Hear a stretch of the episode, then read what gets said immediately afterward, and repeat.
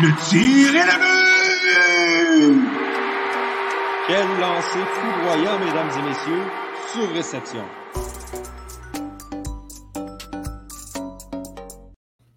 Bonjour à tous et à toutes et bienvenue à Sur Réception, le podcast 100% hockey du Club École. Euh, on est avec vous ce soir, exceptionnellement, un samedi soir. C'est rare qu'on fait ça, mais euh, on voulait attendre de voir euh, le, premier match officiel d'équipe Canada Junior au championnat du monde des moins de 20 ans. Euh, c'est pas encore terminé pour ceux qui nous écoutent en direct sur Facebook, Twitter ou YouTube. Mais à voir comment euh, c'est parti, ben, ça devrait être une victoire assez concluante euh, du Canada qui, euh, qui a profité du fait que les Allemands ont joué hier et sont limités à 14 joueurs.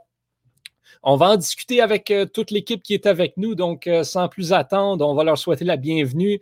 Jérémy Labry, Antonin Martinovitch, Victor Désilet, toujours un plaisir de vous retrouver, messieurs. Antonin, comment ça va aujourd'hui? Ça va bien, toi, Johan? Ça va très, très, très bien. Euh, Victor, toi, je devine que ça va bien parce que, bon, es clairement, on le sait, tu as souvent affiché tes couleurs, fier, euh, fier partisan d'équipe Canada. Donc, euh, que demander mieux qu'une victoire assez dominante? Là, je ne sais pas si c'est encore 16-1, mais c'est dans ce coin-là. bref, j'imagine que ça va bien pour toi aussi. Ben oui, ben oui. Contrairement à l'autre euh, l'autre direct, j'afficherai pas mes couleurs, là, mais tout le monde sait que le sang dans mes veines est rouge, comme, euh, comme le Canada.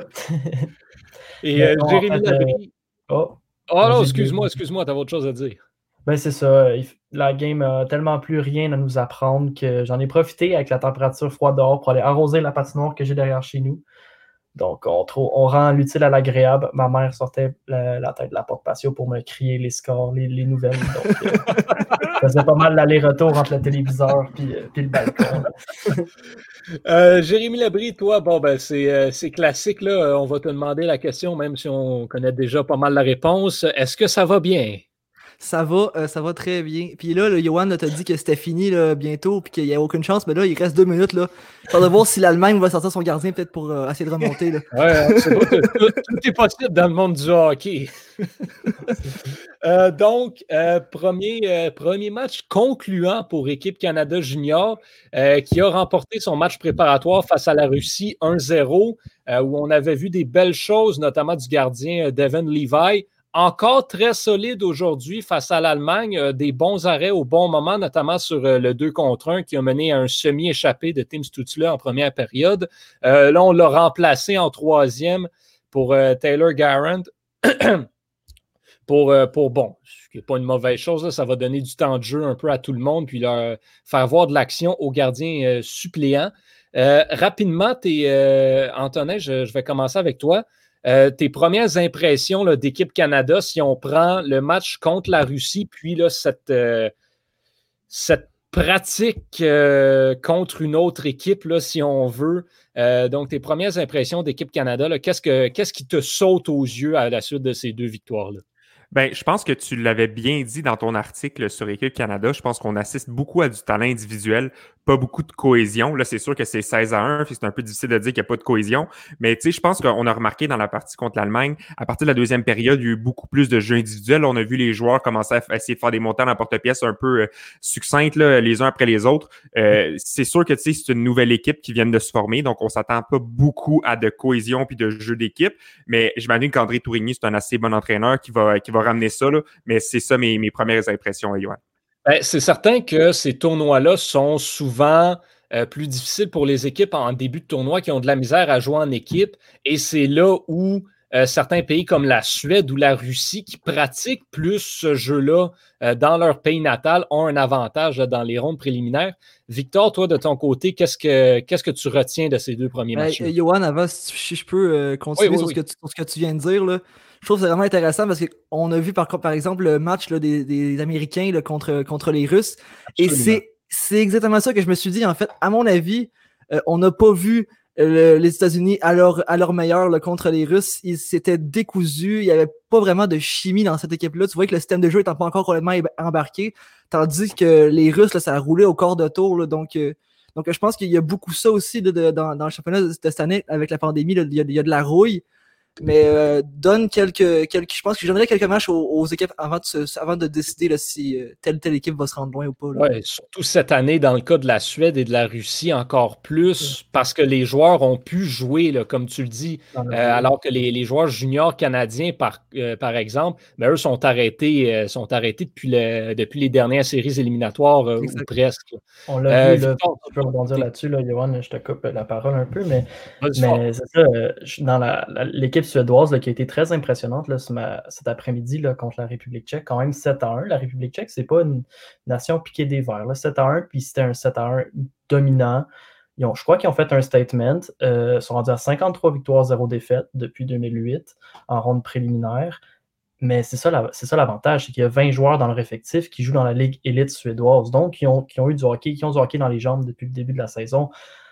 Tandis que, puis même pour les Russes, là, on n'en parle pas, là, mais Vassili Ponomarev, là, qui a scoré deux buts hier contre, euh, contre les États-Unis, a joué neuf matchs avec les Cataractes de Shawinigan en début de saison. Ça paraît pas, mais c'est juste un petit peu d'activité qui fait que on, est plus sur le beat. Puis ces équipes-là européennes arrivent avec une longueur d'avance, mais je crois que les États-Unis, tantôt, euh, contre l'Autriche, ils risquent d'avoir un, beau, un beau, euh, beau fiasco.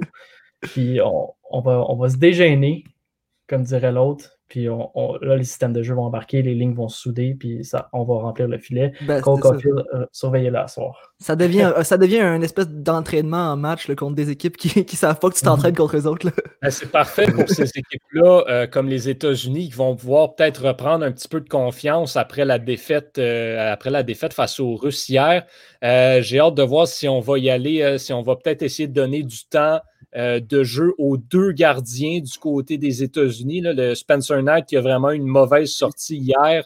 Euh, euh, Jérémy, j'aimerais t'entendre peut-être si on revient, là, si, on va, si on va regarder ce qui s'est passé dans les autres matchs.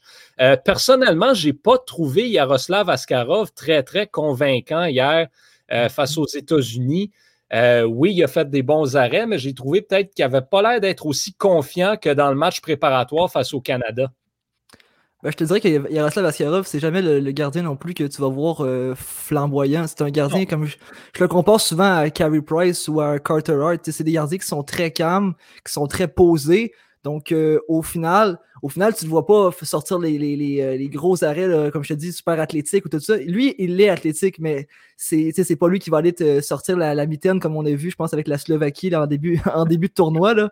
Donc, c'est un gardien comme ça qui est très calme, très posé, mais au final, tu te rends compte ben, qu'il, a, volé le match juste avec euh, son calme, avec euh, la confiance lui qui apporte au reste de son équipe. Peut-être que lui, il ne montre pas euh, la confiance que tu dis, mais je pense que son équipe et surtout la défense, qui, comme j'avais dit, qui était en tant que tel assez composée de Shakir Mohamedoulin et de Daniel Shaika, qui est, qui est inexpérimenté, mais sinon la défense n'est pas très forte au niveau de la Russie. Donc, que, que, la Russie ait réussi à se faire marquer juste un but contre le Canada, euh, un but euh, contre les États-Unis, je trouve que ça, ça, montre que c'est un gardien quand même d'élite que dans les buts, même s'il ne montre pas, comme tu dis, euh, une confiance de, fou.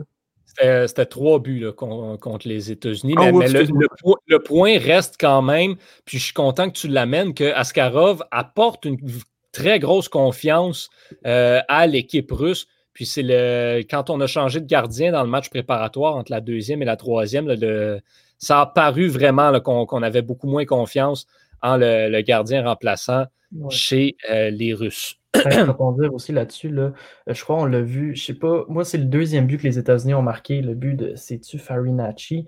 Bref, il y a eu une espèce de, mêlée devant le filet, la, la, rondelle a pop out, Farinacci l'a ramassé. Euh, puis tout le long de la séquence, j'ai trouvé qu'Askarov avait comme un peu perdu la tête ou il savait plus où donner de la tête. Puis même, mm-hmm. moi j'ai remarqué ça quand sur le lancer de Farinacci, il a complètement comme pas abandonné, mais il a lancé son, il lancé son bâton, il a lâché son bâton en, en étendant son bloqueur. Puis ça, ça, ça montre un grand désespoir du gardien de but. Puis là, tout de suite après, on a vu que la Russie, ça allait un peu moins bien. Ils sont mis à prendre des pénalités, mais Askarov a repris le dessus. Il est revenu plus fort. Il a fait les arrêts clés, les arrêts qu'il devait faire. Puis la Russie a réussi à, à s'en tirer, à reprendre le contrôle de ce match-là. Puis survivre contre les Américains, mais on voit que Yaroslav Askarov, c'est le cœur et l'âme de cette équipe. C'est un, un, baromètre complètement. comme, je reviens encore à Price. Price, c'est un baromètre pour le Canadien de Montréal. Askarov, mhm. c'est la même chose pour la Russie présentement. Ouais. Quand, euh, Askarov va, tout va. Oui, exactement. le, match du Canada là, qui se termine finalement 16 à 2 en faveur de l'équipe canadienne. Donc, pas, de, pas de record de marge de victoire. Euh, mais une performance vraiment assez convaincante, surtout comme tu le disais, Antonin, euh, du point de vue individuel des joueurs. On s'attendait à un gros tournoi pour euh, Kirby Duck. Malheureusement, blessé dans le match préparatoire, s'en retourne à Chicago. C'est qui maintenant, s'il y a un joueur qui doit se lever, prendre un peu les devants. Euh, on a vu des solides performances, notamment de Dylan Cousins aujourd'hui, 6 points, 3 buts, 3 passes. Euh, personnellement, j'ai trouvé Bowen Byron absolument dominant. Perdu des quelques rondelles une fois de temps en temps, mais trouvait toujours le moyen de revenir en défense, couper le jeu, euh, rattraper ses erreurs. Je ne sais pas combien de temps il a joué ce, ce défenseur-là, mais j'ai l'impression qu'il était tout le temps sur la glace. Euh, Victor, est-ce que tu penses qu'il euh, y a un joueur en particulier que tu t'attends à ce qu'il profite un petit peu, euh, si on peut le dire malheureusement, du départ de Kirby Duck pour peut-être prendre un petit peu plus de place au sein de l'équipe puis peut-être devenir parmi les leaders? Ben, je crois que ça va être, comme on l'a mentionné dans le podcast il y a une semaine, ça va être un, effort collectif de la part du Canada. Tous les trios sont bons. Euh, par contre, je crois que celui qui va vraiment bénéficier de l'absence de Kirby Duck, c'est Alex Newhook, qui maintenant est jumelé à Dylan Cousins. Puis, il, en a mis, selon moi, il en a mis plein la vue ce mhm. soir. la, chimie entre les deux, on dirait qu'elle était déjà, était déjà présente. Euh, juste rebondir aussi, ben, il me semble que je suis souvent rebondir ce soir, mais on avait, on avait, on avait, eu, on avait eu un questionnement il y a une semaine au podcast, savoir si un joueur allait faire plus de points que Samuel Fagemo l'an dernier, qui en avait fait 13. Mm-hmm. Euh, avec les 6 points d'Elan Cousins ce soir, je pense que je vais mouiller et dire qu'il va dépasser la marque de, de, Samuel Fagemo. C'est pas, en fait, c'est pas trop mouillé, là, mais, mais Newhook et Dylan Cousins vont être euh, les portes-étendards de cette offensive bien nantie du Canada. Euh, Antonin, est-ce qu'il y a d'autres joueurs que toi tu vois porter le flambeau en attaque? Ben, c'est sûr que, comme tu l'as dit, j'ai beaucoup aimé ce que Cousins a fait ce soir. Euh, j'ai aimé la ligne de, de Perfetti, euh, McMichael. Euh, ils ont été solides. ils n'ont pas eu autant de points, mais je te dirais qu'ils ont été assez dominants, qu'ils ont été sur le jeu. Une ligne qui m'a déçu, par exemple, c'est Byfield. Ah, je veux dire, on dirait que le Canada avait trois trios, puis quand c'était la ligne de Byfield qui, embarquait, ça disparaissait complètement, puis il n'y avait plus de domination. Byfield, moi, je m'attendais à ce qu'il arrive dans le jeu, puis qu'il soit à, l'image de Kirby Dock, qui domine mm-hmm. complètement, puis qu'il soit un joueur absolument flamboyant sur la patinoire. Et quand il embarque, j'ai l'impression qu'il est une coche en dessous de tout le monde, qu'il n'a pas la vitesse, on dirait. On dirait qu'il est comme un petit peu slow. C'est peut-être parce que c'est le début du tournoi. Mais en même temps, euh, Cousins aussi, c'est le début du tournoi, puis il a fait 6 points ce soir. Le Byfield, 16 buts, je pense qu'il y a un point. Selon moi, pour le deuxième show au repêchage, c'est un peu inacceptable. Je veux dire, il va falloir qu'il se batte un peu les fesses. Je ne sais pas ce qui se passe avec Byfield, moi je ne l'ai pas vu du tout. Surtout que, surtout quand on voit l'autre bord, euh, Tim Stutzle repêché juste après lui, qui euh, en fait est le seul, le seul joueur qui, qui fait tout sur la glace. Là, donc, euh, ah, a eu un pas pire match aussi, mais, mais impressionne. Oui, il, détonne complètement de, son équipe, c'est fou. quand, quand, on le voit jouer, là, mhm. on se pose la question est-ce que, est-ce que les Kings ont fait le bon choix? Je sais pas, on va voir ça. Moi, je pense que Byfield est encore un très bon joueur. Là. C'est sûr qu'au Équipe Canada, il y a, il y a aussi l'enjeu de l'utilisation de, ces jeunes joueurs. Peut-être que ça, joue un peu. Euh, par contre, moi, j'irai pas avec Newhook, j'irai pas avec Byfield euh, ou j'irai pas avec, euh, tu avais dit Dylan Cousins, je crois. Mm-hmm. je, je vais dire que le leader de cette équipe-là, sans être, mettons, le leader au niveau des points, va devenir Dawson Mercer. Parce que j'ai vu la manière dont ce joueur-là a, joué. Et sérieusement, Marc Bergevin, pourquoi? Donc, euh, je, l'ai vu, vu jouer. Là. ce gars-là, c'est un, leader positif. C'est un, un, joueur bidirectionnel. On, rapporte euh, ce, terme-là. Mais c'est, ce gars-là fait tout ce que j'aime, en fait, sans être, sans avoir du talent à revendre. Là. Il est partout sur la glace. Il fait tout. On l'a vu avec ses deux buts où il est allé subtiliser la rondelle euh, au gardien de, de l'Allemagne. Donc, je ne sais pas ce que vous en pensez au niveau de ben, Dawson Mercer. Je suis très content que tu parles de, de Marc Bergevin parce que je voulais amener Caden Goulet dans la conversation, qui a quand même, sans être le joueur le plus utilisé par André Tourigny, a démontré quand même des belles choses, quelques belles montées à l'attaque. Défensivement, a été quand même très solide à plusieurs occasions. on voit qu'il a vraiment la confiance là, de, de Tourini pour euh, être le, défenseur, le shutdown, si vous me permettez l'expression anglophone, euh, souvent sur le désavantage numérique également. Donc, je pense que c'est pas, euh, c'est pas, faut pas vendre la mèche non plus là, sur, faut pas abandonner sur Gouli non plus. Oui, c'est certain. Là. Non, non, du tout. Euh, je pense, c'est surprenant parce que quand il décide d'accélérer, il part comme une fusée. Ouais. Et, pour son gabarit, c'est impressionnant de le voir partir, puis il se ramasse en avant de tout le monde. C'est comme crème, il est plus gros que tout le monde, puis il se ramasse pareil en avant. Moi, je trouve ça assez euh, fascinant de le voir patiner. Non, certainement, je crois que je crois que Goalie a, cette mobilité-là, a, ce, côté défensif que j'aime bien aussi. Maintenant, s'il pouvait euh, donc travailler le, côté plus offensif, je crois que ça peut être un, très bon gardien, mais pour l'instant, je pense que Dawson Mercer est un joueur plus complet, plus complet pardon, et plus près de la Ligue nationale de hockey. Ben, c'est, euh, je sais pas qui, a, rappelé ça dans notre conversation de groupe plus tôt, mais Dawson Mercer, sans, le discréditer, il n'a pas travaillé non plus énormément pour ses buts, de Jérémy. Il, a eu, eu, de la hargne sur son premier il a eu de la c'est ça, sur son premier but. Mais dans n'importe quel monde, un gardien sain d'esprit aurait laissé jamais ça arriver. Puis son deuxième but, il est tout seul dans ben, pas presque tout seul dans l'enclave. Philippe Tomasino fait un beau jeu pour se débarrasser de joueurs, lui remettre direct, direct sur le tape, euh, comme dirait l'autre. Puis rendu là, c'est un 2 bingo. Là. Mais c'est euh, On va lui donner crédit, par contre, c'était tout un tir, là, son, deuxième mhm. but. Mais ces situations de jeu-là n'arrivent pas par hasard. Il les a quand même engendrés. son, travail a engendré ça. Le premier but, oui, c'est parce que le gardien s'est enfargé derrière son but, mais, il y a la pression qu'il a mis. il a quand même mis beaucoup de pression. Puis quand il a vu le gardien, il n'a pas hésité. Il a foncé, récupéré le disque, puis il est revenu devant le filet. L'erreur, selon moi, parler du but volé, là selon moi, le but de Goulet est plus impressionnant que les deux buts de, Mercer ce soir. Ah, c'est certain. Euh, certain Puis c'est lui qui a, mis le feu au paille. Euh, il s'est quand même bien isolé sur le bord de la, bande, puis a explosé pour aller surprendre le gardien de but avec un tir vif. De, la part d'un défenseur, c'est ce que tu veux voir dans la nouvelle Ligue nationale. C'est un, jeu à la Miro Escanen, un jeu à la Victor Edman. Euh, puis Goulet est tellement solide sur le bord des bandes, les gars comme, comme tu l'as dit, c'est un shutdown défenseur. Ça, ça n'a pas de prix selon moi. Puis je suis vraiment pas prêt à dire que Mercer aurait été un meilleur choix que, que Goulet à ce jour. Même si on se rappelle tous de ma réaction au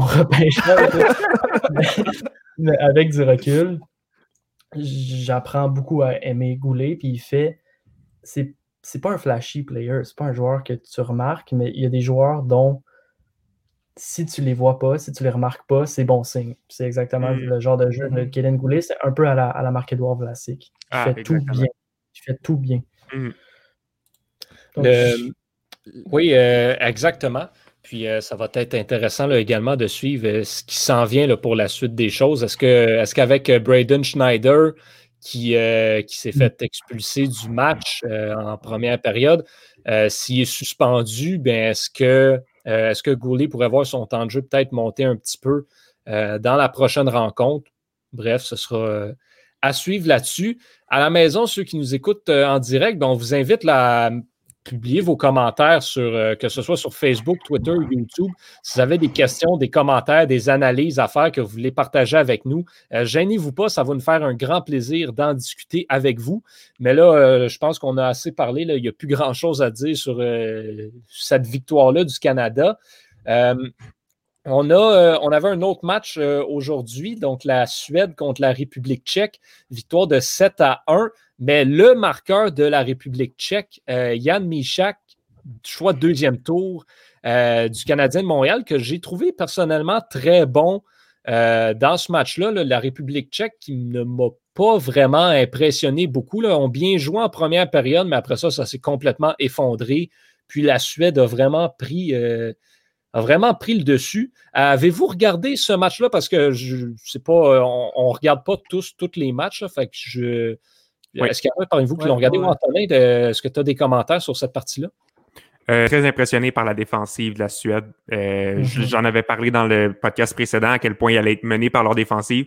Broberg, là, c'est tout un défenseur, très mobile, fiable dans les deux sens de la patinoire. Il va être excellent. Je pense qu'il est avec les Oilers d'Edmonton.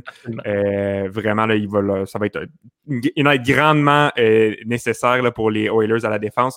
Il va être excellent.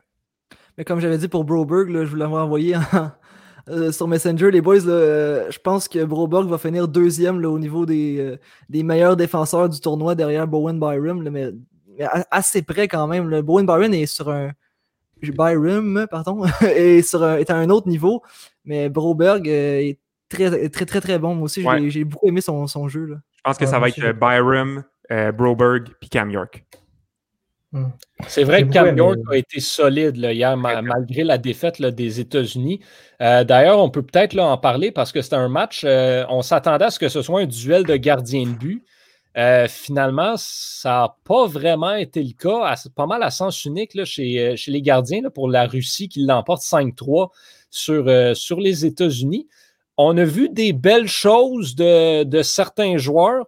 Bon, je pense qu'on a peut-être pas vraiment le choix de parler de, Cole Caulfield un petit peu, euh, qui a connu, qui n'a pas connu un mauvais match en soi, mais qui, je sais pas, moi, autant j'ai autant j'ai trouvé qu'il avait amélioré beaucoup de choses, autant j'ai trouvé qu'il, je sais pas, il, manquait, il manquait de quoi à son jeu. Euh, dans le match de hier, chose certaine, son coup de patin est vraiment supérieur au, euh, aux dernières années. Qu'est-ce qui, euh, qu'est-ce qui vous a frappé le plus dans, euh, du côté, dans l'équipe des États-Unis? Antoinette en a un petit peu parlé tout à l'heure, fait que je vais peut-être laisser euh, Jérémy en discuter. les États-Unis, hier, qu'est-ce qui t'a le plus déçu de cette formation-là? Les gardiens. les gardiens complètement. Quand je vous ai parlé de la, semaine dernière, de, quand on faisait la perçue du championnat mondial junior, et que je vous ai dit que les États-Unis se rendraient en finale contre le Canada, parce que j'avais dit que la Russie était une équipe bonne en attaque et qui accordait pas de but, et que les États-Unis c'était ça, mais en mieux. Ben, c'est pas ça, mais en mieux, en fait, finalement. ils, ont une bonne attaque, effectivement. Mais les Spencer Knight, hier, très décevant. la, passe directement sur, sur la palette qui mène à un but, c'est inacceptable quand tu joues pour. Euh, quand tu joues pour l'Allemagne, peut-être, mais quand tu joues pour euh, les Américains, c'est d'autres choses. Ouais, ouais, non. Euh, Spencer Knight a été vraiment décevant. Euh, puis moi, j'ai été aussi déçu de Jake Sanderson. Euh, je m'attendais à, m'attendais à plus de lui. Il a fait une erreur sur un but de, la Russie, le, refilé directement. mais Sanderson, moi, je, je m'attendais vraiment à mieux pour le cinquième show au repêchage. Euh, j'aime mieux ce que j'ai vu de Drysdale pour le moment, là, dans le tournoi en tout cas, mais euh, c'est pas, pas très impressionnant du côté de Sanderson. Encore là, j'ai l'impression du côté de Sanderson que c'est un peu ça aussi, le, système de jeu qui est mal rentré parce que Sanderson est un bon défenseur. On, le voit rarement faire des, erreurs comme ça. Et là, clairement, il a envoyé la rondelle où tu ne l'envoies pas quand tu es un défenseur directement devant le filet. Là. Ça, c'est c'est impossible de faire ça. Donc, clairement, il ne savait pas où ses joueurs devaient être, donc il n'avait pas euh, complètement assimilé le, système de jeu de l'entraîneur. C'est sûr. Ben, ben, moi, j'avais beaucoup aimé Sanderson dans le match contre la Finlande. Je l'avais trouvé très bon, meilleur que Cam York. Mais je crois qu'il y, a énormément de joueurs euh, jeunes ou, disons, qu'hier, contre la Russie, il y a eu une espèce de panique généralisée là, dans l'effectif américain. Puis, mm-hmm. euh, personne personne ne savait où donner de la tête. Les seuls les seuls qui m'ont impressionné, honnêtement, ça a été Matthew Boldy et puis euh, Matthew Beniers, les deux attaquants. Beniers, qui est un espoir au, repêchage de l'année prochaine, qui est évolué avec l'Université du Michigan, qui a été euh, vraiment solide. C'est le seul, moi, que j'ai remarqué sur la glace, le numéro 10 américain. Lui et Boldy mettaient de la pression, savaient comment appuyer l'attaque ou faire des entrées de zone, alors tout le reste de l'équipe, Alex Turcotte a été invisible. Zigrass a finalement réussi à marquer, qui n'avait pas marqué l'année passée, mais ça, c'est en troisième période. Je, veux dire, il y a eu le moment où est-ce que, j'en ai parlé tantôt, le Askarov a, paru un peu plus faible, puis en, tant que baromètre de la Russie, toute l'équipe a, été un peu shaky, pardonnez-moi l'expression. Mais ensuite de ça, une fois que la Russie a repris le, fort, ces joueurs-là, ces gros joueurs-là américains, euh, ils n'ont pas été capables de faire la différence. Cole Caulfield, euh, juste parce que tu as soulevé le point, Johan, euh, je pense qu'il ne faut pas s'exciter trop vite. Là. Oui, il est très bon. D'année en année, on voit une progression constante. Cette année, c'est surtout son patin, son mouvement latéral, son jeu de pied qui, est impressionnant. Mais même si ça a été le joueur qui a créé le plus d'occasions de, marquer et le plus de tirs au but hier pour les Américains, je crois qu'il y a quelque chose qui manque dans, dans la génération d'offensive. Je veux dire, selon moi, il manque beaucoup de prendre la, rondelle en zone neutre ou bien de créer le jeu. Il va être, il va être souvent dans le tiers adverse. C'est là qu'il excelle, mais il manque il faut qu'il transpose ce travail-là en zone neutre et en zone défensive. Mm. Mais ça, il ne faut pas s'exciter trop vite. Moi, je ne pense pas qu'au fil, on, va le voir à Montréal à la fin de la saison, mm-hmm. ni l'année d'après. Euh, peut-être juste là, parce qu'on n'en a pas parlé là-dessus, mais j'ai vraiment été déçu aujourd'hui de voir Victor Soderstrom, qui est un très bon défenseur selon moi avec la Suède, mais qui est utilisé à la pointe de la première vague d'avantage numérique au lieu de Philippe Broberg. Puis euh, je trouve ça dommage parce que les Suédois ont énormément de joueurs droitiers sur leur avantage numérique. Je crois que c'est entièrement des joueurs droitiers. C'est Raymond, Holtz, Theodore Niederbach, euh, Soderstrom et je pense que c'est Gunnar. Après cinq joueurs droitiers, je crois qu'on aurait, on aurait avantage à, mettre Broberg à la pointe. Surtout qu'aujourd'hui, Broberg a eu l'air d'un joueur qui jouait avec ses amis à patinoire extérieur. Il faisait ce qu'il voulait sur la glace, des give and go, un peu comme Bowen Myram. D'un fois, il gardait la rondelle un peu trop longtemps, il faisait un petit revirement, mais tout de suite, il était de retour à l'action, puis il allait reprendre le disque comme si ne rien n'était. Euh, donc là, je me, je me perds dans le fil de mes idées, mais Cole Caulfield, pas trop vite. Broberg devrait être le corps arrière de l'avantage numérique de la Suède. C'est ça mes deux gros points. C'est très intéressant, puis c'est vrai que puis j'aime que j'aime que tu soulèves le point. Du côté de l'attaque, du côté des États-Unis, on compte vraiment sur les Zigras, les Turcottes. Même Arthur Kaliev n'a vraiment pas connu son meilleur match hier. C'était vraiment très décevant. Un que j'ai bien aimé, par contre, moi, c'est euh, Brett Berard. Hmm. Euh, que, j'ai trouvé qu'il a fait des belles choses, un petit peu comme euh, Oscar Olausson du côté de la, de la Suède aujourd'hui, qui m'a vraiment impressionné. Je ne le connaissais pas du tout. Puis, euh, j'ai trouvé qu'il avait vraiment fait de très belles choses.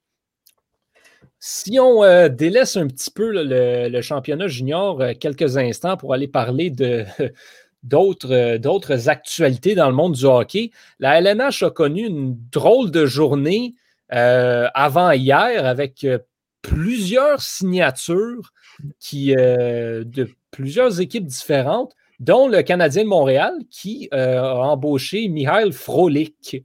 rapidement, Victor, tes commentaires sur cette signature?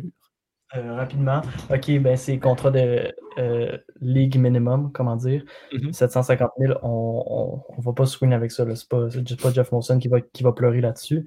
Puis c'est un joueur qui fait 40 points en moyenne par saison dans des équipes relativement bonne. Je crois qu'il va être capable d'apporter euh, une saveur supplémentaire sur le quatrième trio, surtout s'il joue avec des Paul Byron et des Evans qui sont des joueurs super rapides. Michael Frolic va être capable de, s'imposer puis de noircir la feuille de pointage. Puis dans une saison écourtée, avec un calendrier condensé, euh, on ne dit jamais non à des joueurs comme ça, surtout qu'il a connu des équipes comme, euh, comme Calgary, donc il, connaît les, matchs albertains, là, il va être capable de tirer son mm. épingle de jeu dans ces, dans ces moments-là.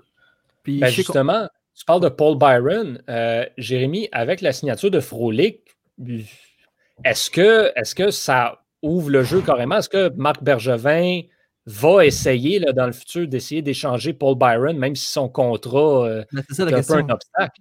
Est-ce que Paul Byron peut être échangé? La question, c'est ça. Je pense que, je pense que son contrat il est, assez épeurant pour les, pour les autres équipes, surtout avec le avec euh, l'histoire, avec les, les blessures avec Paul Byron. Donc on sait que était si rapide avant et a perdu tellement de vitesse après, après, après ses, blessures. Là. Il, me, il doit se déçoit un peu depuis quelques saisons. Là. Mais euh, je, pense que, je pense que Paul Byron va partir avec euh, le Kraken de, Seattle. Ah, ça, ça pourrait être. Euh, je pense pas qu'il va, pense pas qu'il va être échangé sérieusement. Il va falloir une, manière comme ça de, s'en débarrasser avec le Kraken, peut-être. C'est vrai que j'avais jamais pensé au Kraken là-dessus.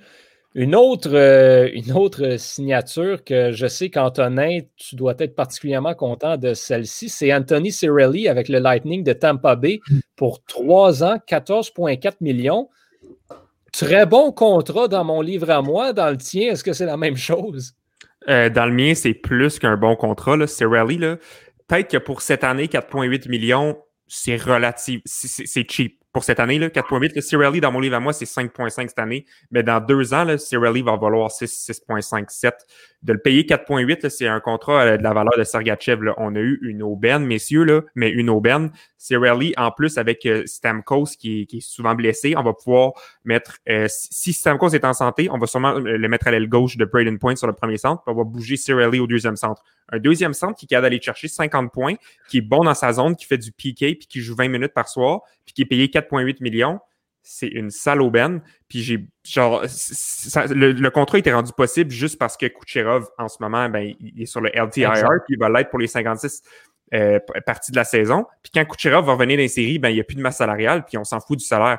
Fait on dirait que comme Eiserman a fait, euh, pas Eiserman, excuse-moi, Brisebois, il a fait bon, ben, je vais repousser ça l'année prochaine, mes problèmes de contrat. Je peux en profiter parce que Kucherov euh, est blessé, mais il va falloir qu'il jongle ses contrats. D'après moi, c'est un de ses défenseurs, c'est soit Sergachev, McDonough ou un autre qui va partir. Là, ça n'a plus de bon sens. Ben, on, devrait, on, va faire, on, va faire, les séries à Tampa Bay et rendu en série, surprise! Comme les, euh, les Blackhawks avaient fait il y a trois ans, je pense, ou quatre ans, quand ils avaient signé Antoine Vermette alors que Patrick Kane était blessé. Patrick Kane est revenu dans les séries, Antoine Vermette est là, puis voilà, c'est ça. Ben, c'est euh, sûr qu'il euh, y a Tyler Johnson puis Alex Killorn que du côté de Tampa Bay, on devrait peut-être être en mesure de se débarrasser d'ici l'année prochaine. Le Kraken de Seattle, encore une fois, va venir euh, jouer dans l'équation. Donc, c'est deux contrats là, quand même assez, assez lourds qu'on devrait pouvoir liquider.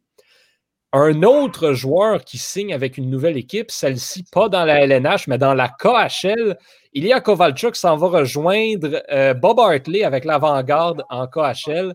Euh, Victor, es-tu surpris de cette décision-là de Kovalchuk de retourner dans son pays natal? Euh, non, pas vraiment, surtout que Bob Hartley a été son entraîneur avec les Thrashers d'Atlanta. Donc, mm. c'est des espèces de retrouvailles. Kovalchuk le dit ouvertement, à 37 ans, il rêve encore de mettre la main sur la Coupe Stanley. Par contre, il n'a vraiment pas été euh, il n'a pas été éloquent avec les Capitals de Washington dans son court passage. Donc, il ne pas, il a pas mis, il s'est pas assez mis en vitrine pour être capable d'aller chercher un autre contrat comme il y avait eu un peu avec les Kings ou euh, les Canadiens. C'est trop peu, trop tard pour lui, selon moi. Il va quitter pour la Russie. On ne le reverra plus jamais jouer dans la Ligue nationale. Par contre, là-bas, euh, il va être un joueur dominant. J'en doute pas. Ça reste un des probablement un des plus grands joueurs russes qui a jamais chaussé les patins dans le top 10 assurément. Euh, c'est plate que sa carrière va se, terminer sans Coupe Stanley, mais ça arrive au plus grand comme au plus petit. Ben, il va pouvoir se consoler par le fait que l'avant-garde homme va sûrement gagner la Coupe Gagarine. C'est une super équipe là-bas aussi. Absolument. Absolument. Euh, ça fait pas mal le tour, euh, je crois, de, l'actualité, sinon des contrats mineurs. Michael Del Zotto qui obtient un essai professionnel avec les Blue Jackets de Columbus. Euh, pourquoi pas? Hein? qui doivent toujours d'ailleurs signer Pierre-Luc Dubois, si je ne m'abuse, le Québécois qui est toujours sans contrat. Qu'est-ce qui va arriver avec lui? Who knows?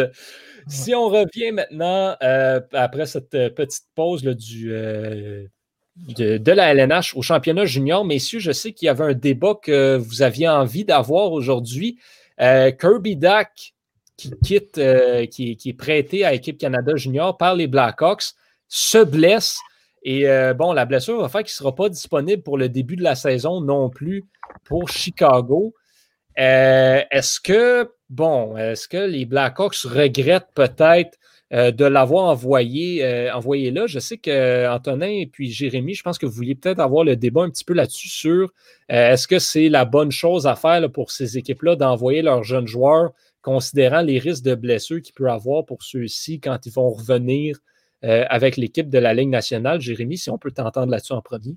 La question, c'est si c'est la bonne chose à faire. Je crois que c'est la bonne chose à faire, effectivement, parce que les joueurs apprennent quand même beaucoup là.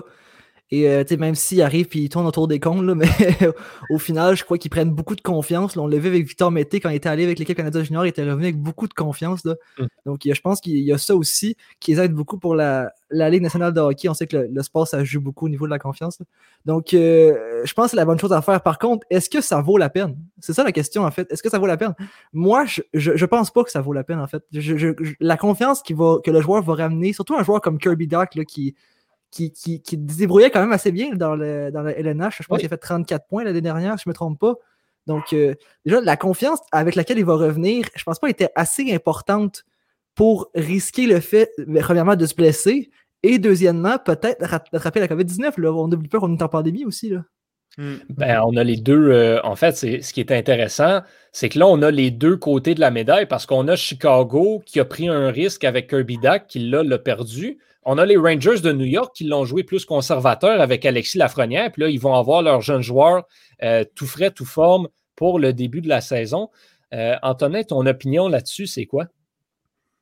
Ben, je suis un peu du même avis que Jérémy, dans le fond. C'est sûr que c'est un risque à prendre, puis les Blackhawks ont perdu ce risque-là. Puis ils ont pris aussi un risque avec leur gardien de but, puis ils ont tout perdu aussi. Là, on s'entend. Là, un an, il y avait Crawford et Lehner dans les filets, puis là, ils n'ont plus rien tout. Fait que je pense que. on, se calme, Malcolm Souban et Colin Delia, c'est pas des nobody, là.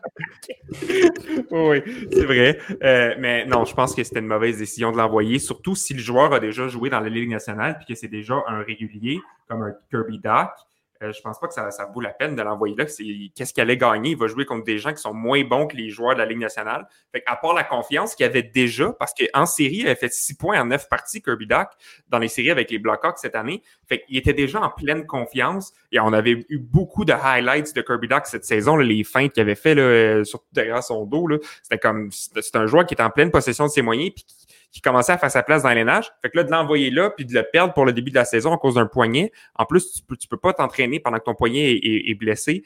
Euh, donc, je pense que ça valait pas la peine dans le cas de Kirby Doc, puis dans le cas des joueurs qui font déjà partie de l'alignement de la Ligue nationale. Puis, je te relance, là, au-delà du poignet, imagine le joueur avait attrapé la COVID-19. on sait que cette maladie-là, en tant que telle, laisse des lésions là, sur les organes internes. Parfois, il y a des gens qui vont, qui vont avoir des, lésions pour le reste de leur vie. Là, donc, euh, on ne sait pas si euh, Kirby Doc aurait attrapé la COVID-19 et au final aurait pu continuer à jouer au hockey. Là. Non, ça c'est sûr. C'était un gros, gros, gros risque à prendre. Je ne sais pas pourquoi les Blackhawks l'ont pris, mais là, c'est sûr que c'est facile à dire euh, parce qu'il s'est blessé. mais c'est sûr qu'il y a aussi la COVID. Là, on aurait pu dire ça quand même. Mais non, c'était pas, un, pas très brillant. Dans le cas de Kirby Duck, qu'est-ce qui a peut-être fait peser la balance aussi, c'est que lui, il n'a pas eu la chance d'aller jouer au championnat junior l'année dernière euh, ou l'autre année d'avant. Donc, euh, ça aurait été sa première expérience. On sait que pour ces jeunes-là, représenter leur pays à l'international sur cette grosse scène-là, c'est vraiment toute une opportunité qu'ils ne veulent pas rater.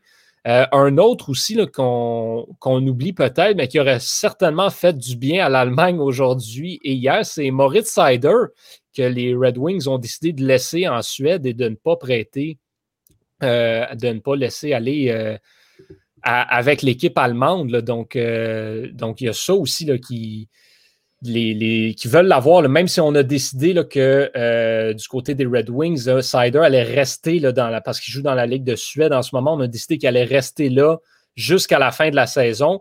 Même à ça, on ne prend pas le risque de l'envoyer, même s'il n'est pas pour euh, bénéficier mm. à, l'équipe de la Ligue nationale. en pandémie, c'est vrai qu'il y a peut-être COVID-19, on a été plus prudent du côté de certaines équipes avec certains joueurs, c'est vrai que ça, ça joue probablement dans l'équation un petit peu. C'est ça. On a vu des éclosions aussi dans les équipes. Là, donc, ben euh, la COVID-19 est présente là, et ils ne sont pas, ils sont pas euh, en dehors de ça, eux autres non plus. Là. Ah non, on, regarde le banc de l'Allemagne euh, pendant leur match, puis ça frappe assez. Là.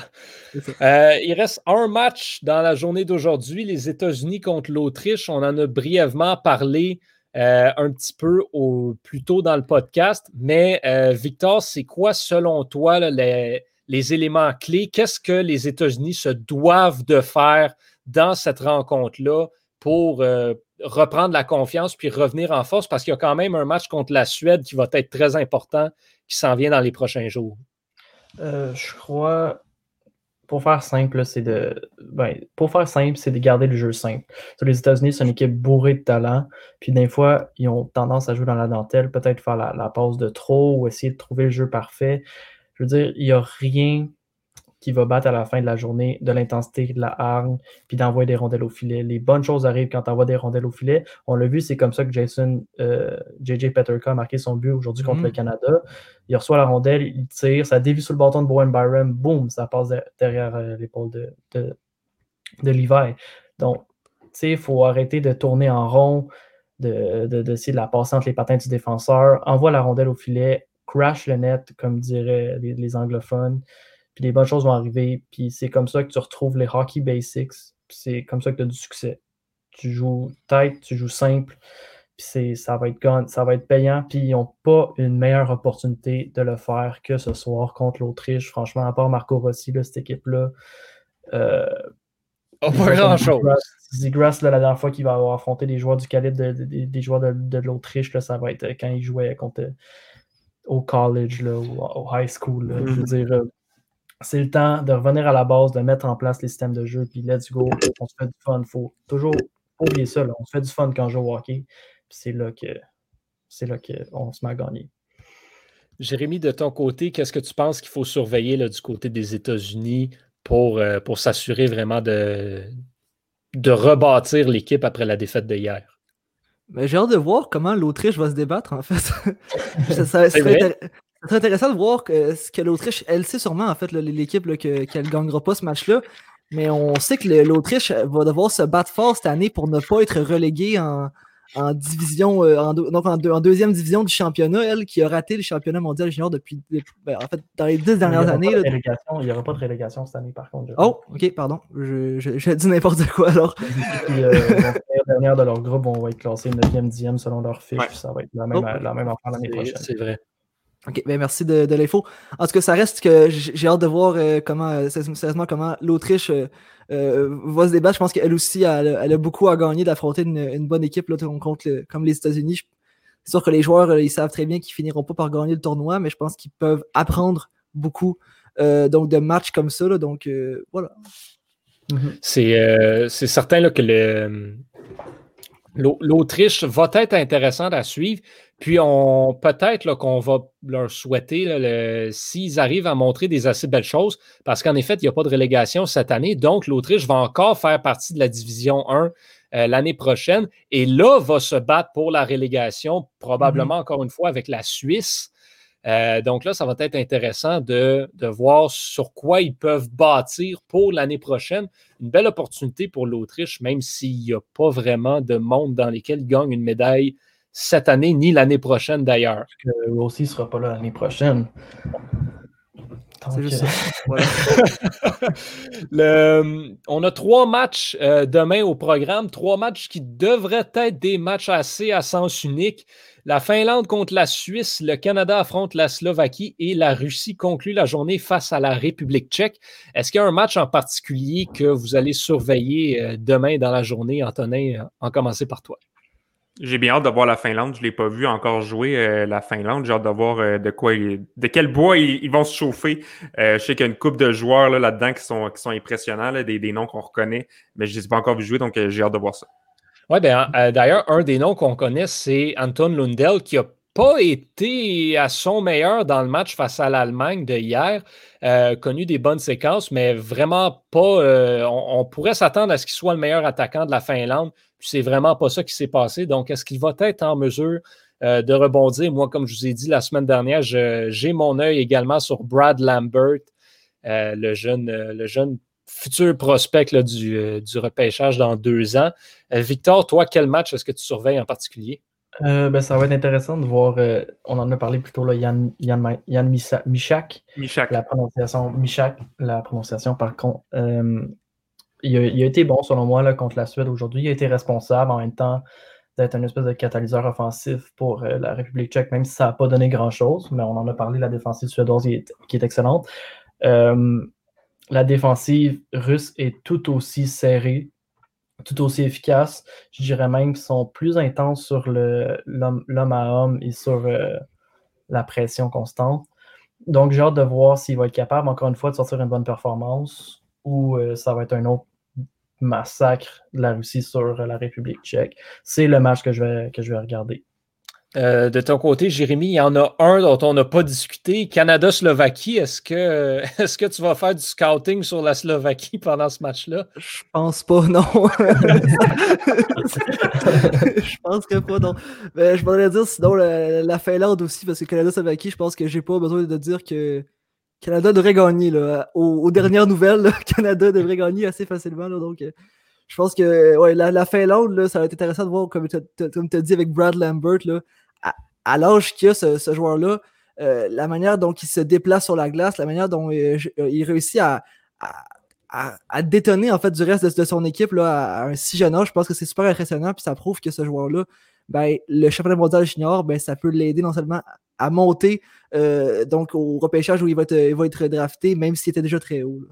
Exactement, parce que lui, il va revenir l'année prochaine euh, pour l'équipe de la Finlande, quoi qu'on ne sait jamais. On a vu l'exemple de Aturati cette année qui, ne fait, qui n'a pas fait l'équipe, mais, mais il devrait revenir, donc c'est une bonne première expérience pour lui.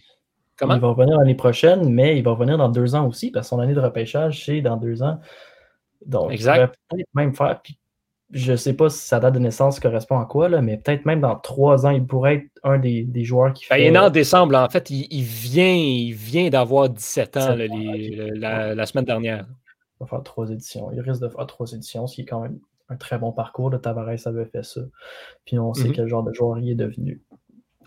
Exactement. moi, je penserais tout de suite à, Rasmus Dahlin, qui avait joué à un, âge comme ça aussi. Là, donc, euh. Rasmus Dahlin, qui par contre, à sa première année, n'avait pas été euh, fameux, fameux. Là. Je, l'avais vu, euh, je l'avais vu en personne au, au Centre Bell, puis passait plus de temps au banc des punitions que sur la glace, mettons. bon, on a Jean-Christophe qui nous pose une question sur Facebook, question qui est, qui est destinée surtout à toi, Victor, je pense. Oh. Euh, avec la défaite des Américains contre les Russes, est-ce que les États-Unis sont toujours les favoris dans le fameux groupe de la mort? Ben, je me suis... mes prédictions de la semaine passée là, sont tellement tout croche. Jack Quinn qui joue comme un. Je suis le seul qui avait dit en passant que les Russes allaient finir en avant des Américains, je pense. C'est vrai. Ouais, ben, euh, j'ai vraiment pas été impressionné par les euh, États-Unis. Les, les, la Russie qui devient une de mes équipes coup de cœur, ils jouent, ils jouent selon moi comme une équipe nord-américaine. Euh, je pense qu'ils ont démontré accorder seulement un but au Canada, rien enlevé à, à, l'Allemagne, mais on voit que le Canada, c'est toute une machine offensive, puis la Russie a réussi à, les niveler à un but. Euh, je pense que ça va jouer entre le match Russie-Suède, mais je, change ma prédiction pour dire que selon moi, les Russes et leur baromètre Askarov vont euh, s'en tirer au sommet du groupe. Puis il y a aussi ils vont prendre le Canada en finale. Et aussi les Russes, j'avais dit la semaine dernière qu'ils étaient prêts à marquer beaucoup de buts et ne pas beaucoup en accorder. Ils en, marquent déjà plus que ce que je pensais, en fait. Là. Je pense que mhm. leur, euh, leur franc-tireur, euh, ils, tirent en maudit. Là. Donc, euh, c'est intéressant aussi.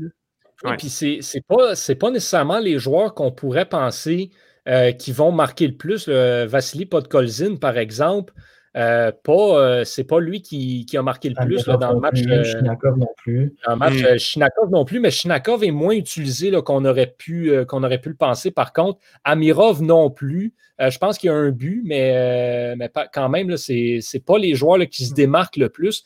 Donc, c'est vraiment un système. mais je les trouve très disciplinés. Souvent, on a vu là, des joueurs, là, des Kuznetsov, des Grigorenko qui faisaient leur montée à l'emporte-pièce, qui étaient très créatif. Tandis que l'équipe russe de cette année, je ne sais pas si c'est l'effet Larionov, mais ils sont extrêmement patients. c'est exactement ce que j'allais dire. Ils savent, qu'ils ont le skill set pour être capable de marquer le but quand l'opportunité va se présenter à eux, mais ils ne créent pas de revirement, ils ne jouent pas comme des poules pas de tête, ils font juste attendre que l'opportunité se présente, que Spencer Knight ou Jake Sanderson leur envoie une rondelle, ça palette, c'est automatique, c'est automatique. Ils savent qu'avec le talent, ils ne manqueront pas ces chances-là.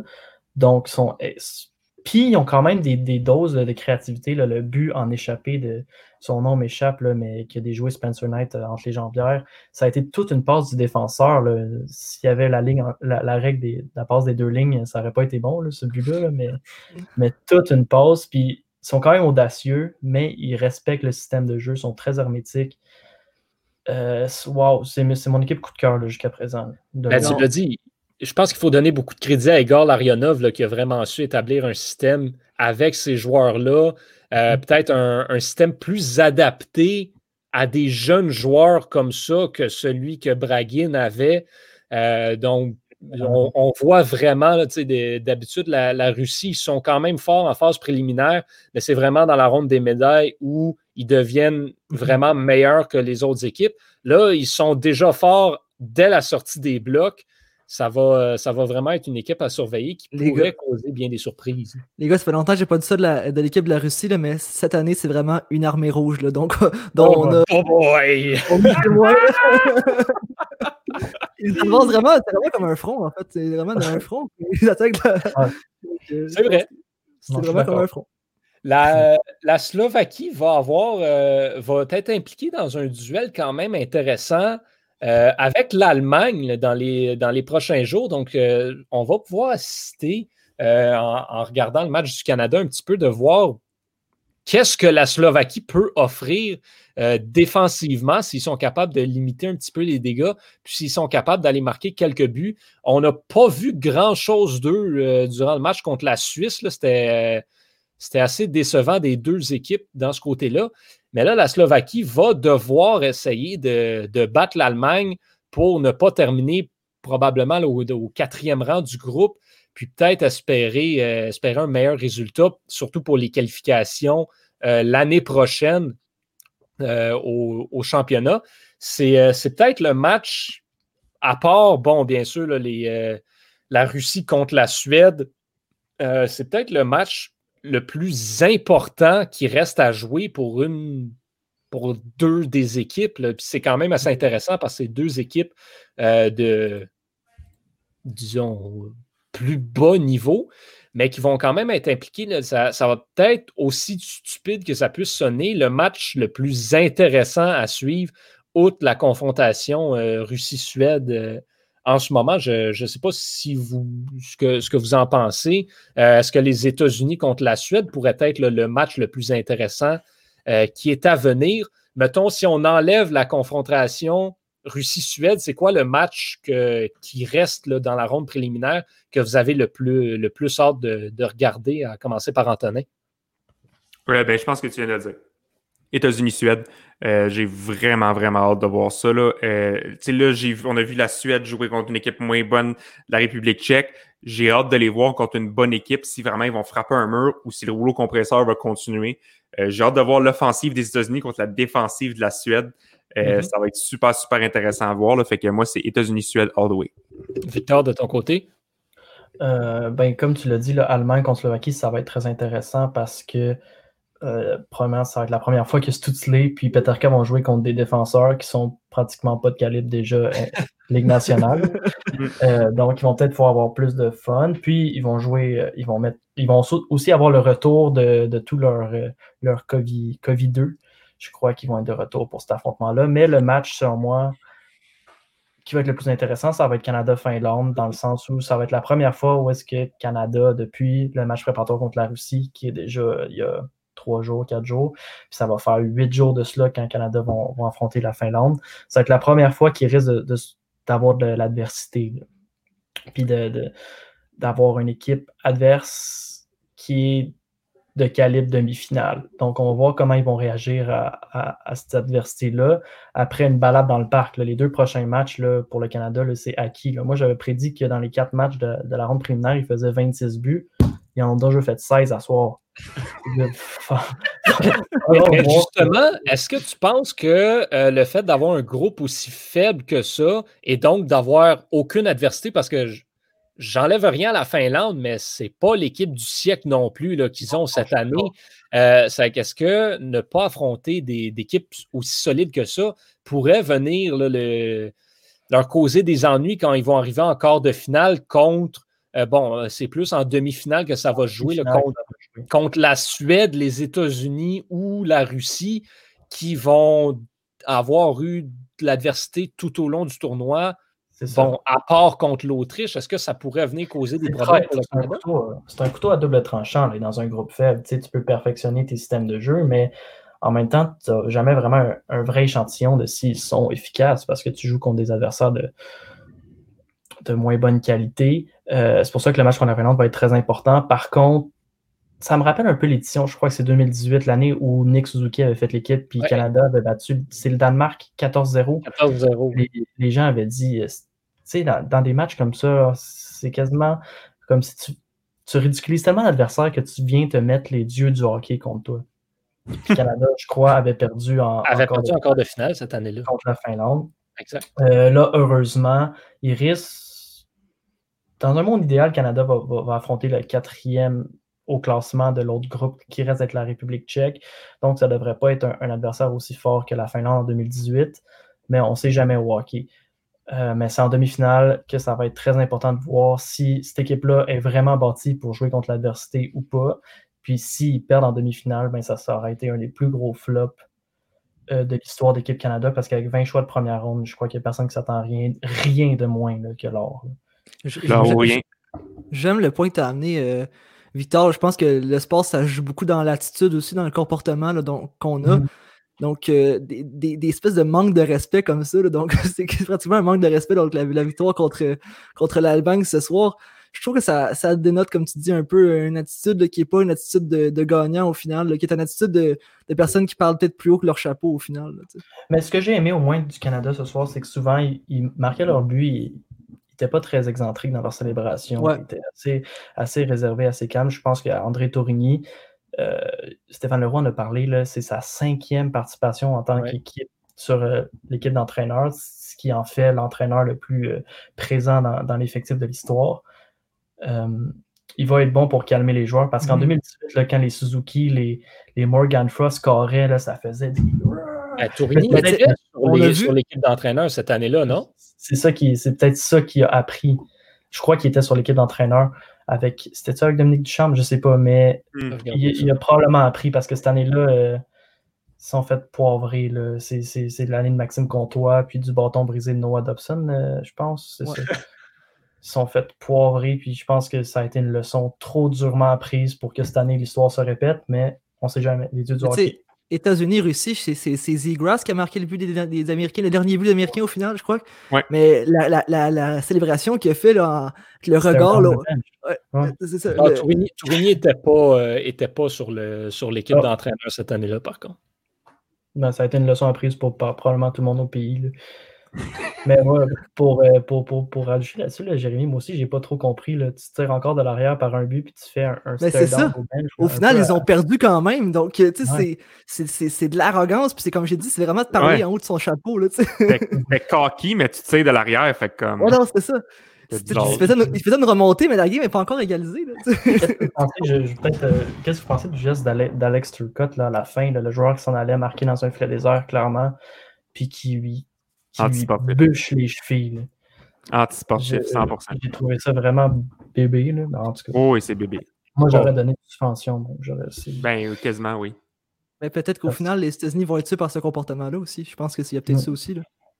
Ben, je pense qu'il y a plusieurs joueurs, euh, il y a certains joueurs là-dedans qui reviennent de l'année dernière on est probablement encore frustré et très déçu du résultat de l'an dernier du côté des Américains. Euh, si, on voit que c'est pour encore se répéter, en effet, les émotions pourraient peut-être venir prendre le dessus. Puis ça, c'est pas quelque chose qu'on veut voir pour les États-Unis. En terminant, les boys, j'aurais une question. Ah, tu veux -tu dire quelque chose, Victor? C'est peut-être l'équipe, euh, je dirais même qu'au-delà du Canada, c'est l'équipe qui a le plus de pression sur les épaules parce mm. que c'est leur Golden Generation, comme je l'ai dit souvent. Ils n'ont rien fait l'année passée. Ça ne part pas bien cette année. Euh, puis le succès de cette équipe-là, ça va passer par retrouver, on dirait, retrouver leur amour du hockey, retrouver le fun à jouer. Ça a mhm. l'air d'être une grosse gang de chums. Ils, ont, ils jouent ensemble depuis qu'ils ont 15 ans dans le système de développement américain. Les gars, faites-vous du fun. Puis ils sont juste tellement talentueux, ces joueurs-là, que s'ils se mettent à jouer au hockey, comme je disais, comme Broberg puis Byron, on dirait qu'ils jouent comme s'ils étaient sur la patinoire du, parc du quartier. Mhm. Jouer comme ça, puis ça va être, ça va être payant. C'est là qu'on va voir le plus beau système de, système de jeu américain donc voilà, donc en terminant, les, boys, euh, on sait que les Panthers ont, deux, ont, deux, gardiens au, tournoi, donc un pour le Canada, un, pour les États-Unis. Les, Panthers qui ont Devon Levi repêché en septième ronde et euh, Spencer Knight rafraîchi en, première ronde. Si Devon Levi continue à jouer comme il joue présentement tout au long du tournoi et que le Canada finit par gagner le tournoi, euh, qu'est-ce que vous pensez qui se passe au niveau de la, haute direction des Panthers? Est-ce qu'on se dit on devrait garder Devon Levi et peut-être euh, essayer d'avoir quelque chose contre, Spencer Knight? Ou, euh? Honnêtement, je pense, je pense que ça change absolument rien de ce côté-là. Je pense Spencer Knight, tu sais, regarde, le meilleur exemple que je peux te donner, c'est Cole Caulfield. Cole Caulfield a eu un tournoi vraiment décevant l'an dernier. Pourtant, mm-hmm. il est encore considéré comme un prospect élite euh, au sein de l'organisation du Canadien de Montréal. Avec les Panthers, c'est la même chose. Spencer Knight, il est probablement considéré comme le gardien de but de l'avenir de cette formation-là c'est pas un mauvais match qui va changer la donne. Puis même s'il connaît un mauvais tournoi, il n'a pas été si mauvais que ça l'année dernière. Puis il mm-hmm. continue d'être bon euh, dans, les autres ligues, dans les autres performances. Mm-hmm. Euh, donc, honnêtement, il faut y redonner une autre chance à Net. Je ne crois pas que la décision va être affectée. Non, je suis d'accord, je suis d'accord. Non, non, de toute façon, tu sais, vas-y, Victor. Un gardien, c'est tellement long à développer. J'ai un, un, nom pour toi, là, Jérémy. En 2009, l'équipe canadienne, c'était Tavares, c'était Pietrangelo, c'était Eberle, c'était Subban. Mais dans les filets, c'était Dustin Tokarski. OK? je ne veux rien enlever à Dustin Tokarski, mais Levi est un peu dans la même chaise cette année. Je veux dire, il y a une équipe de 20 choix de première ronde devant lui, il y a une équipe extrêmement talentueuse. Il joue bien en ce moment, mais tu peux pas baser, tu peux pas changer l'échiquier de tes espoirs juste à cause de 10 mm-hmm. jours dans le temps des fêtes. Quand le gars, le gardien joue avec l'équipe, probablement l'équipe canadienne la mieux bâtie euh, de l'ère moderne. je suis entièrement d'accord, les boys. Ben, tu sais, les Panthers se disent probablement on a volé un excellent backup. Ben, c'est ça, il y a ça aussi. Il y a, le, il y a le Caden Primo en Devon Levi aussi, je pense. Exactement. Antonin a dit euh, quelque chose avant que je le coupe, là, je sais pas si. Ah ouais, mais c'était juste pour dire qu'un gardien, ça peut être pourri pendant 5 ans, ça peut revenir à 29 ans, comme Devin Dubnik, là, il a été pourri pendant tellement d'années. Là, c'est revenu avec le Wild, puis c'est devenu un gardien numéro 1. Fait que un gardien, ça peut changer du jour au lendemain. Le ouais, là, il, est, il est redevenu pourri, ouais. oh, excuse euh, messieurs, toujours un plaisir de discuter euh, hockey avec vous semaine après semaine. Euh, on se donne rendez-vous encore une fois samedi prochain pour analyser, analyser un petit peu. bon, ça va être, on va avoir la fin à ce moment-là de, la ronde préliminaire. On va être, on va être le premier jour des, on va être le jour des quarts de finale en fait. donc, ça va être intéressant à suivre.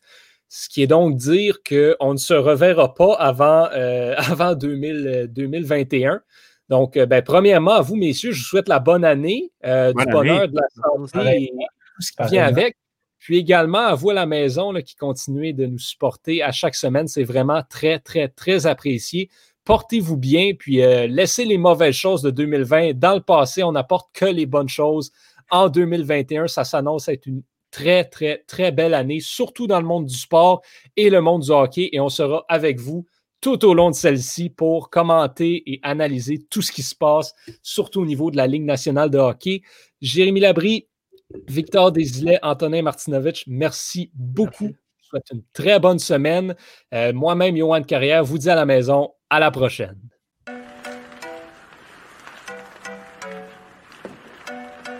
Le tir est la